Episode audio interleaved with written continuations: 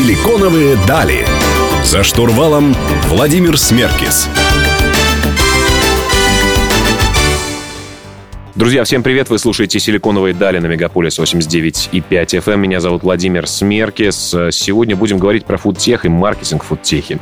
У нас в гостях Стас Колосков, директор по маркетингу Тануки Family. Стас, привет! Привет! Слушай, ну для того, мы здесь много, на самом деле, фудтех проектов в рамках этой студии обсуждали и приглашали. И интересно, какое ты определение и вообще статус сегодняшнего фудтеха в России дашь? Какого-то, наверное, такой дефиниции нет, но есть... Э, я бы сделал параллель с э, One Retail в рознице, когда э, есть один покупательский опыт, один покупательский путь, и клиент должен получить высокий сервис в любом из каналов потребления продукции. Это то, что вот еще называли умниканальностью, да? да? когда там умниканальность, потом это One Retail и так далее. И вот я считаю, что футех – это одна из тех историй, которая, может быть, частично пришла оттуда, и суть в чем? То, что клиент, вне зависимости от нахождения либо в физическом ресторане, либо находясь дома, он получает стопроцентный сервис по такой же там цене, в частности, обычно, как это у нас, и а, с таким же уровнем качества, но только это происходит дома. И вот, наверное, фудтех в этом. То есть это технологии плюс э, реальная еда, которая доставляется клиенту. Но про омниканальность, когда мы говорим, то стоит понимать, наверное, что типа есть реальные рестораны, но на самом деле фудтех еда и технологии, да, часто сейчас уходят в некие подполья, темные кухни, темные, значит, помещения. А, Все-таки насколько технологическая часть вот в этом бизнесе, в этом направлении, в этой нише фудтех э, имеет большое значение? А, конечно, технологическая часть – это очень большая история. То есть, если ты а крупный игрок, ты можешь позволить себе что-то свое, самописное, не, не покупное, а, там, как у ряда там, игроков на рынке, да, либо ты идешь к игрокам каким-то, типа агрегаторов, либо ты начинаешь а, покупать какое-то готовое решение. То есть э, техническая часть – это, конечно, одна из важнейших историй. А вот чтобы было понятно, знаешь, вот всем кажется, ну, очень просто, что какой-то сайт, приложение, получаешь заказы в какую-то систему, и, э, собственно говоря, все, на этом технологии заканчивается. Что на самом деле под капотом э, фудтех проект большой? У нас это собственные разработки, то есть у нас есть несколько блоков. Э, есть блок по доставке, то есть это маршрутизация доставки, это расчет времени, а, планирование на курьеров. Это, конечно уже последний мили блок. До этого распределение заказа внутри ресторана, то есть э, ресторан получает заказ, он видит в системе, и уже там в зависимости от цеха происходит приготовление. Есть, естественно, лимит на все это время, на каждую операцию, там буквально там несколько минут. И мы должны уложиться в те сроки, которые, собственно говоря, клиент ожидает получить заказ. Вот под капотом, как минимум, у нас вот три системы. Там есть, понятно, еще история, связанная с э, финансовой там, бухгалтерией, там, erp и так далее. Но вот именно на самом заказе по, работает там три системы, которые за, каждый за свой блок отвечает. Угу. Ну хорошо, а вот насколько ресторан, например, который просто подключился к агрегатору какому-нибудь, мы об, об, об агрегаторах поговорим попозже, угу. э, можно назвать э, там фудтех проектом? Или все-таки это ресторан просто, который пытается нащупать э, и попробовать себя в, этом, в этой сфере? Да, второе. Я думаю, что он, может себя называть где-то фудтех-проектом, но на самом деле это просто ресторан, который просто подключился к доставке. Понятно. Ну хорошо. А, скажи, пожалуйста, насколько сейчас именно цифровое потребление, ну как сказать, еще пока мы вы пока еще мета-еду не предлагаете, да, цифровые тарелки, как многие бренды спортивные, например, или э, значит фэшн-бренды выпускают коллекции, да, я думаю, что к этому вы придете рано или поздно, потому что популярность Web э, 3.0 и метавселенных, конечно, захватывает умы. А, так вот, а какая доля у вас, например, да, ну как у крупного достаточно игрока, э, занимает именно потребление вне ресторанов, то есть заказы? А, уже больше 65%. То есть как раз-таки а, Тануки – это полноценный фудтех проект. Уже можно так говорить, потому что доставка больше 65%. Это, а, а во время пандемии мы еще и забрали все, что касалось офлайна. В общем, как реклама э, перешла из телевизора в интернет, и уже обратного поворота нет, цифровое потребление тоже не остановить. Друзья, у меня в гостях Стас Колосков, меня зовут Владимир Смеркис, не переключайтесь.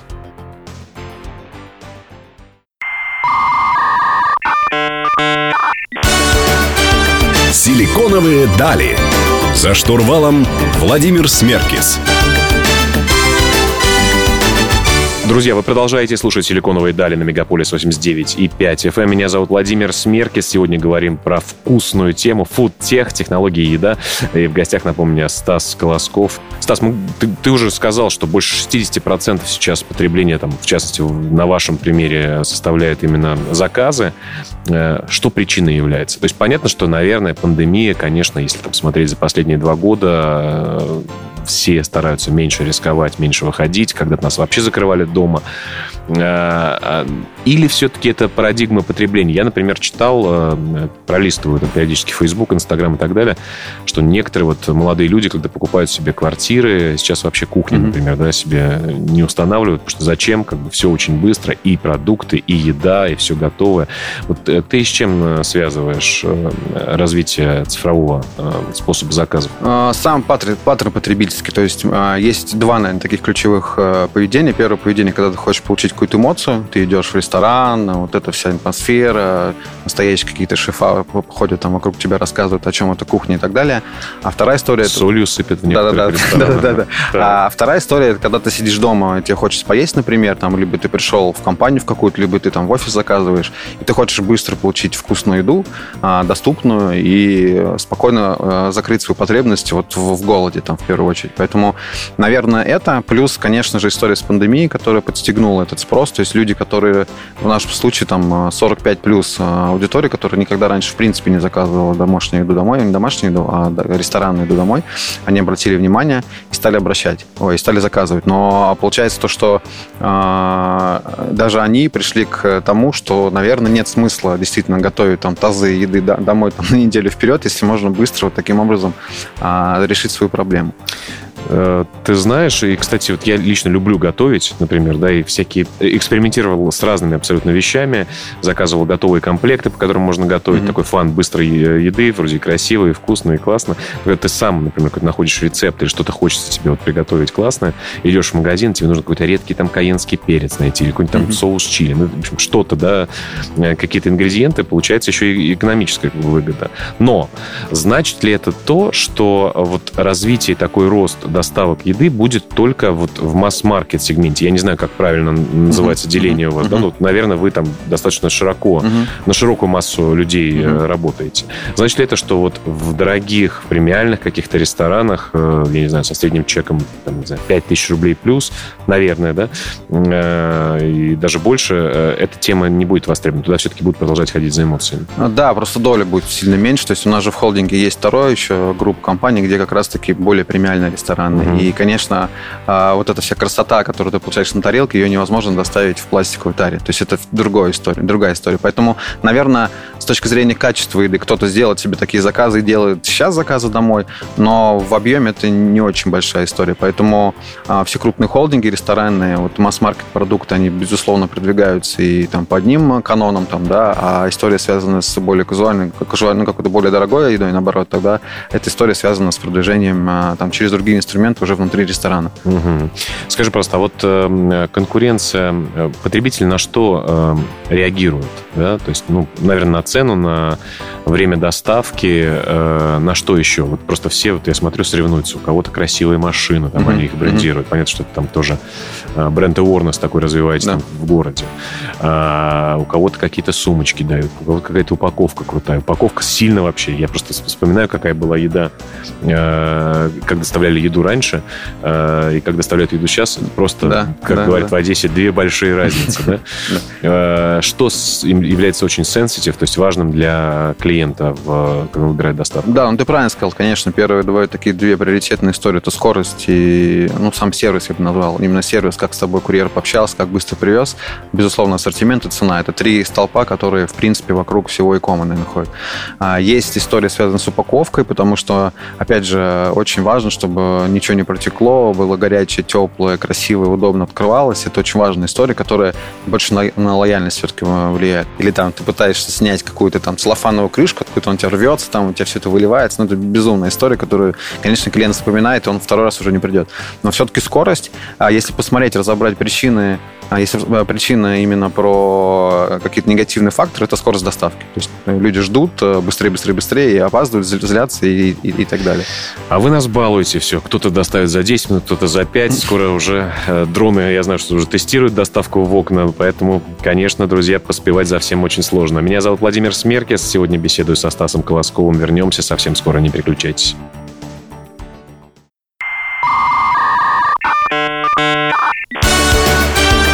Силиконовые дали. За штурвалом Владимир Смеркис. Друзья, вы продолжаете слушать «Силиконовые дали» на Мегаполис 89 и 5 FM. Надеюсь, вы поели, потому что сегодня мы говорим про вкусную, быструю технологическую еду, а в частности про фудтех э, рынок России со Стасом Колосковым. Э, Стас, ну вот э, Хотелось бы узнать, э, в какой момент нужна собственная доставка? То есть должен ли ты обладать сетью ресторанов для того, чтобы собственную доставку развивать? Или наоборот, ты где-то за городом находишься, и тебе нужно доставлять до своих клиентов, и внешние сервисы просто не работают? В общем, агрегаторы или доставка своя собственная? Я думаю, и то, и то. А, зависит от объемов. А, мы на достаточно больших объемах, а, понятно, можем себе позволить собственных курьеров, потому что достаточно большое распределение заказов, большие зоны доставки и так далее. Один курьер может вести там в несколько точек. Но для нас агрегаторов тоже достаточно важная история. Это весомая доля.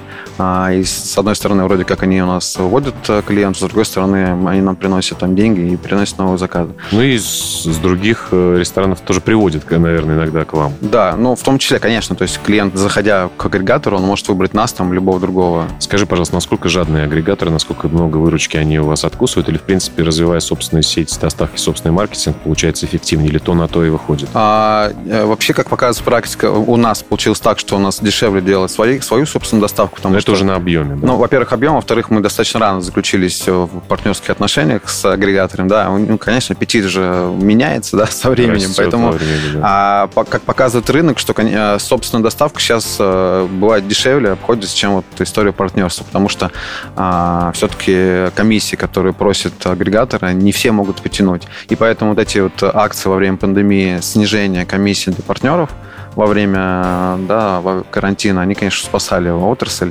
И в этом плане, конечно, большое спасибо а, большим агрегаторам, которые пошли вот на такой шаг. Да, ну у них там памятники курьерам э, выставляли да. там и так да. далее. А, понятно, хорошо. А, ну, то есть агрегаторы э, и то, и другое, собственно говоря, и считать экономическую модель. А, да. Понятно. Ну, Потому что, знаешь, когда, например, с букированием отелей, часто отели говорят, нет, вы заказывайте у нас, у нас будет чуть дешевле, у нас будут свои собственные бонусы, и, и сложно уже разорваться. Понимаешь, есть один агрегатор с одним набором ресторанов, другой с другим. Понятно, что некоторые повторяются разные системы лояльности, баллы, где mm-hmm. у тебя что, какой кэшбэк, конечно, потребителю стоит, ну, сложно уже э, определиться, да, так сказать, да, к чему, да, к чему да. прикипать. Некоторые конкуренты ваши там очень такую хитрую систему лояльности придумают. У вас наверняка тоже какая-то, да, да, да, тоже э, какая-то клевая.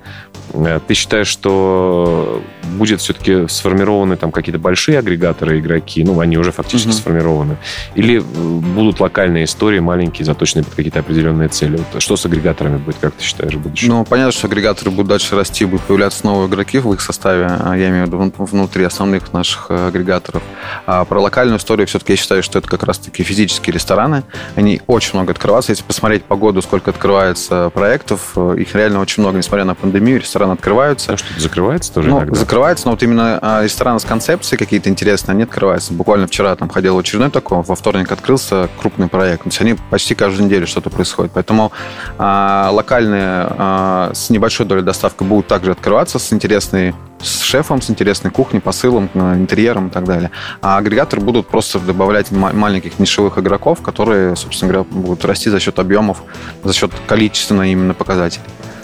Понятно. Ну, предлагаю поговорить и про маркетинг впереди мы поговорим, и про то, как сделать свою собственную доставку, и как э, ресторану, если у вас есть ресторан, выйти в онлайн. Напомню, друзья, у меня в гостях Стас Колосков. Не переключайтесь.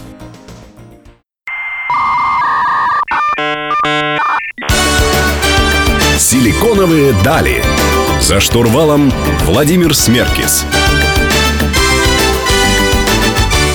Друзья, вы продолжаете слушать «Силиконовые дали» на Мегаполис 89 и 5 FM. Меня зовут Владимир Смеркис. Кстати, хочу вам напомнить о том, что вышла книга «Силиконовые дали». Там собраны 6 лет нашего опыта общения с очень интересными гостями э, в студии Мегаполис FM. И э, книгу вы можете выиграть, если вы зайдете на наш YouTube-канал, заходите на YouTube, набиваете «Силиконовые дали», э, смотрите эфиры, подписываетесь и получаете книгу. Так что не забудьте это сделать. Беседуем со Стасом Колосковым, э, говорим про фудтех. Э, знаешь, вот с точки зрения инвестиций немножко хотелось бы поговорить. Понятно, что ты занимаешься маркетингом, mm-hmm. но твое мнение э, очень важно. Я думаю, что ты руку на пульсе держишь. Э, я лично, например, понимаю, что я хочу ресторан свой или барчик, у меня даже есть в голове какая-то концепция. Я понимаю, что если не заниматься люб- любым делом full time, это будет либо э, отрицательный баланс на твоих счетах, uh-huh. э, ну, либо как минимум в ноль, да, то есть uh-huh. ты должен там присутствовать, должен этим управлять и так далее. И сейчас пришла вот такая цифровая эпоха, э, пришли агрегаторы, доставки, курьерские службы в больших городах, по крайней мере, очень хорошо налажены. Э, и появилась такая штука, как Dark Kitchen. Да? Когда ты где-то э, снимаешь место, работаешь только с агрегаторами или с собственной службой доставки, э, и вроде как у тебя и ресторан, э, да. но нет каких-то да. дополнительных затрат. Вот если бы ты, э, накопив еще опыта и финансов, э, решил что-то делать, куда бы ты пошел? Все-таки Dark Kitchen только цифровая тема э, или физика? А, я бы, наверное, если говорить, опять же, про финансы, я да. бы все-таки пошел бы в Dark Kitchen, потому что история с... Э, абсолютно правильно ты сказал, что если есть какая-то идея, нужен шеф, нужна концепция, и сейчас уже просто чем-то... Мебель, да, чем пожарные инстанции. Чем-то, и более того, мебель везется там из каких-то концов вообще страны, потому что такой именно мебели нет в России и так далее. То есть это прям целый проект, это дорогой проект. Э, если там нет концепции, если нет какого-то именитого шефа, то, скорее всего, это будет такая история соу-соу. А Dark Kitchen проект, если ты уверен в продукте, если ты делаешь э, что-то вроде домашней кухни, а, либо масс-маркет какой-то бренд, то, конечно, это более простая история с точки зрения простая концепция, я имею в виду. Но там тоже есть свои моменты по технологичности, по помещениям там, и так далее. Требования, да. Конечно, достаточно большие требования, но, по крайней мере, это э, то, что стоит точно дешевле, и туда там надо будет больше в маркетинг вкладывать, но в, в, в том числе ты можешь там э, за, за, снизить большие, точнее, убрать косты, связанные с мебелью, с, с этой всей историей. А сейчас доля вот э, Dark Kitchen э, растет, как ты считаешь? А, По сравнению с ресторанами, которые имеют физические э, отделения. Да, ну то есть они, наверное, если так посмотреть, э, там на один ресторан приходится там 2-3 dark kitchen, ну, по ощущениям, которые uh-huh. открываются в моменте. Uh-huh. Там то же самое, там кухня на районе, они там э, по райончикам начинают расползаться. У меня вот, например, не было, они там буквально месяц назад появились. То есть они открываются, появляются новые возможности, и уже а, ты понимаешь, что у тебя есть выбор. Ты можешь заказать в агрегаторе, ты можешь заказать в монопроект, в монопроект, ты можешь заказать вот какую-то такую домашнюю еду, либо ты можешь готовые мелкиты заказать и там что-то сам руками своим приготовить, как вариант. То есть, в принципе, выбор огромный, и, и уже не только, мы конкурируем не только с э, ресторанами и проектом типа кухни там и, и так далее, мы уже и вот историями с мелкитами, с готовой едой и так далее. Слушай, а вот э, получается, ты же можешь, если у тебя есть Dark Kitchen, место, где готовит э, шеф, ты можешь даже несколько брендов запускать там. Вот вы не идете, например, по этому пути? Не, не готовятся ли на кухнях Тануки угу. какие-то другие бренды, ваши собственные? Да, классный вопрос. Мы как раз подумали в прошлом году об этом, запустили э, пиццу. Пиццу. У нас появилась пицца, твоя пицца Delivery, она готовится э, в помещениях Тануки, на кухне Тануки, но у нее нет вывески, это только Dark Kitchen проект, это отдельный цех по приготовлению пиццы. И отдельный в, значит, в агрегаторах э, отдельный ресторан. Бренд, да, отдельный бренд в агрегаторе, то есть Тануки Family появился еще один бренд э, с пиццей, только с пиццей. Понятно, что пицца тоже растет, мы это знаем, видим и по динамике рынка наблюдаем, и мы приняли решение, что вот таким образом добавить еще один бренд в корзину потребителей, потребителей и начать заниматься спицей. Да, интересно, в общем, как э, цифровые технологии позволяют совмещать разные да. бренды э, в одном и том же месте. Это, это, это очень клево. Друзья, сегодня беседую со Стасом Колосковым. Меня зовут Владимир Смеркис. Не переключайтесь, мы вернемся к вам совсем скоро.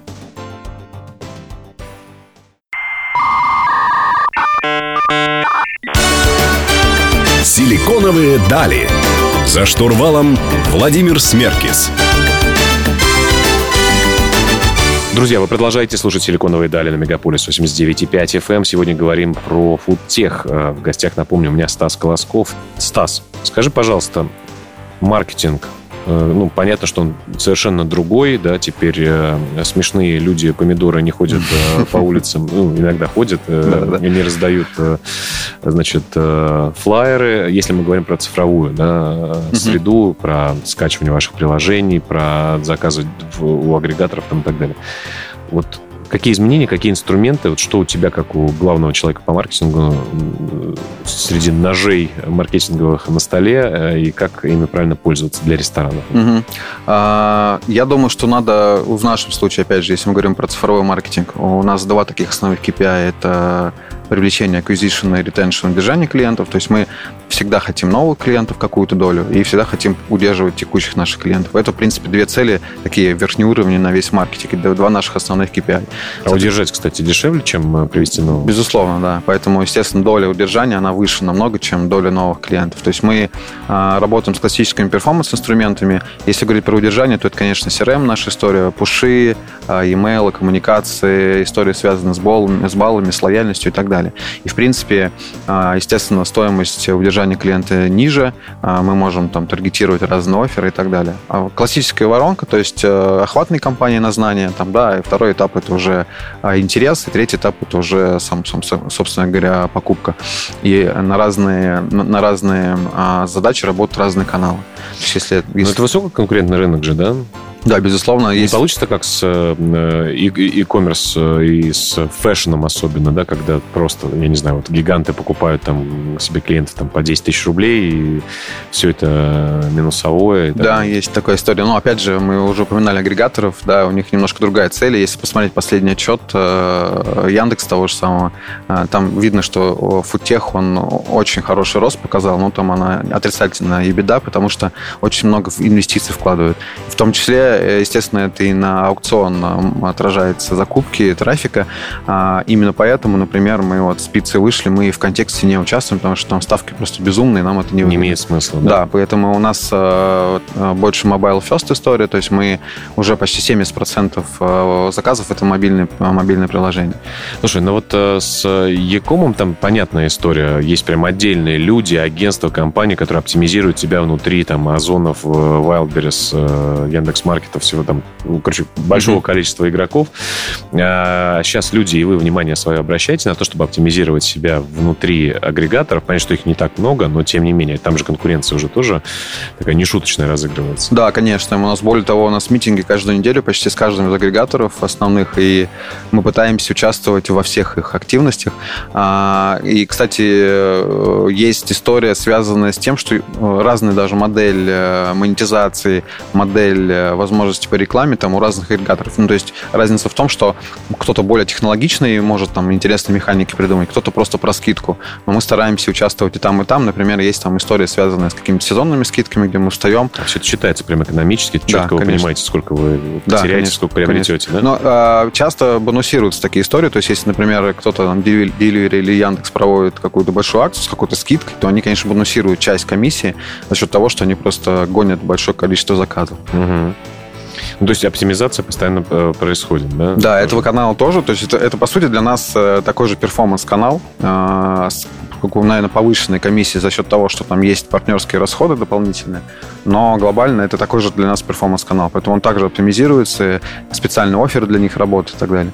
Да, я думал, что только специалисты по пикапу появились, но, оказывается, и специалисты по продвижению внутри агрегаторов для э, ресторанов и еды.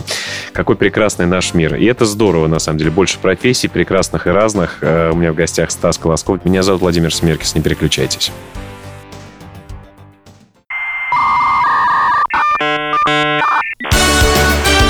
Силиконовые дали.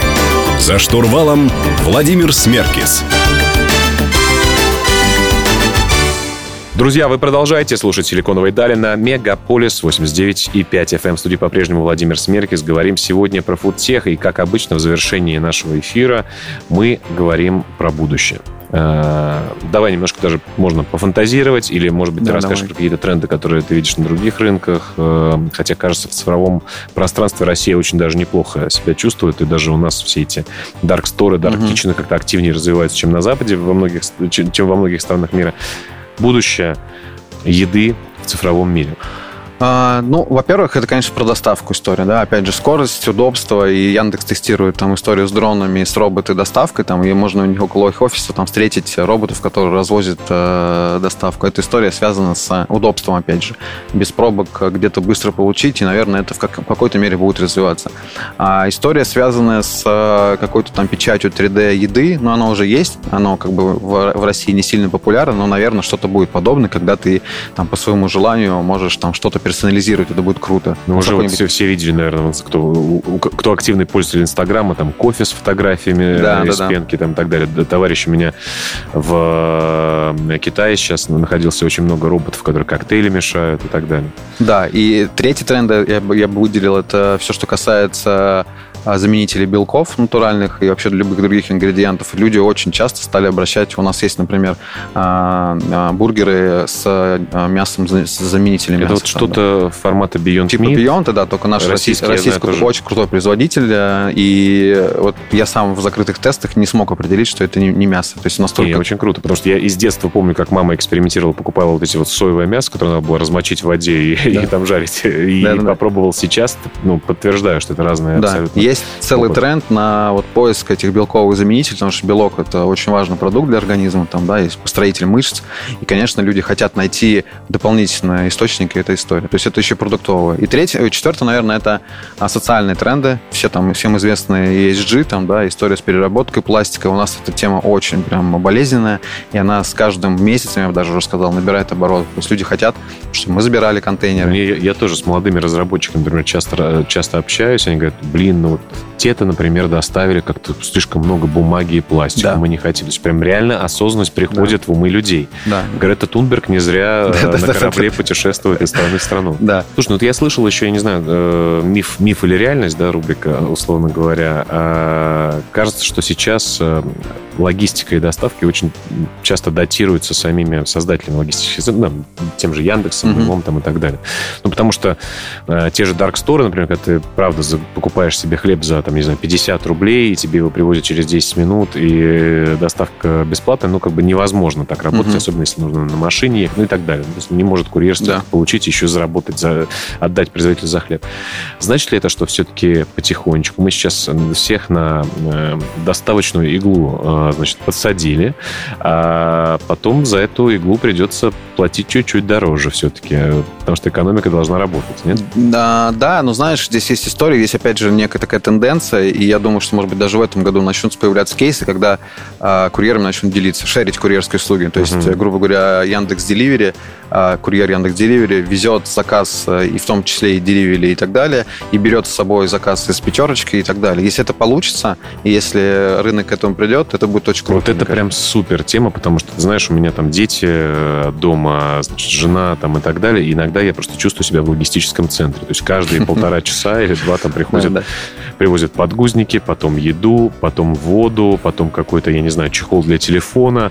Это просто, да. И, конечно, если бы это объединить и вот сделать более эффективно, сто процентов было бы Э, было бы выгодно. Но здесь, конечно, надо всем крупным игрокам как-то договариваться, да. считать это да, все да. Ну, и ты, делать. Ты знаешь, я шутил как раз недавно у себя в Фейсбуке, что а, теперь для недвижки достаточно будет а, важным поинтом это наличие ПВЗ на первом этаже твоего, 100%. твоего дома. Общался вчера буквально с Э, ребятами, которые делают ну, круп, одну из крупнейших сетей коворкингов угу. э, в России. Они говорят, что для нас это вот даже не то, что деньги это ПВЗ будет нам приносить, а действительно у людей уже есть такая потребность. Да. Потому что мы прям на, на такой жесткой да, игле. Да, да, да. Конечно, удобно, классно, и мне, мне это все очень нравится. То есть раньше было метро около да. подъезда, теперь да. ПВЗ около подъезда. В центре зала, да, встречаемся с курьером или еще что-то, а до дома чуть дороже стоит.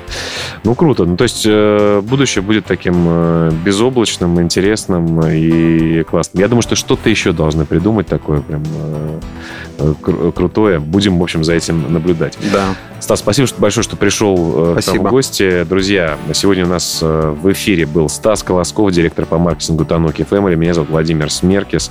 Каждую среду в 15.00 на Мегаполис 89.5 FM мы выпускаем программу «Силиконовые дали» и каждый, каждую неделю радуем вас прекрасным гостем, прекрасной темой для для обсуждения. Заходите к нам на YouTube, подписывайтесь на меня в Instagram, читайте книгу «Силиконовые дали», оставляйте на нее отзыв. Мы вернемся к вам ровно через неделю. Желаем вам прекрасного дня и отличного настроения. Всем пока.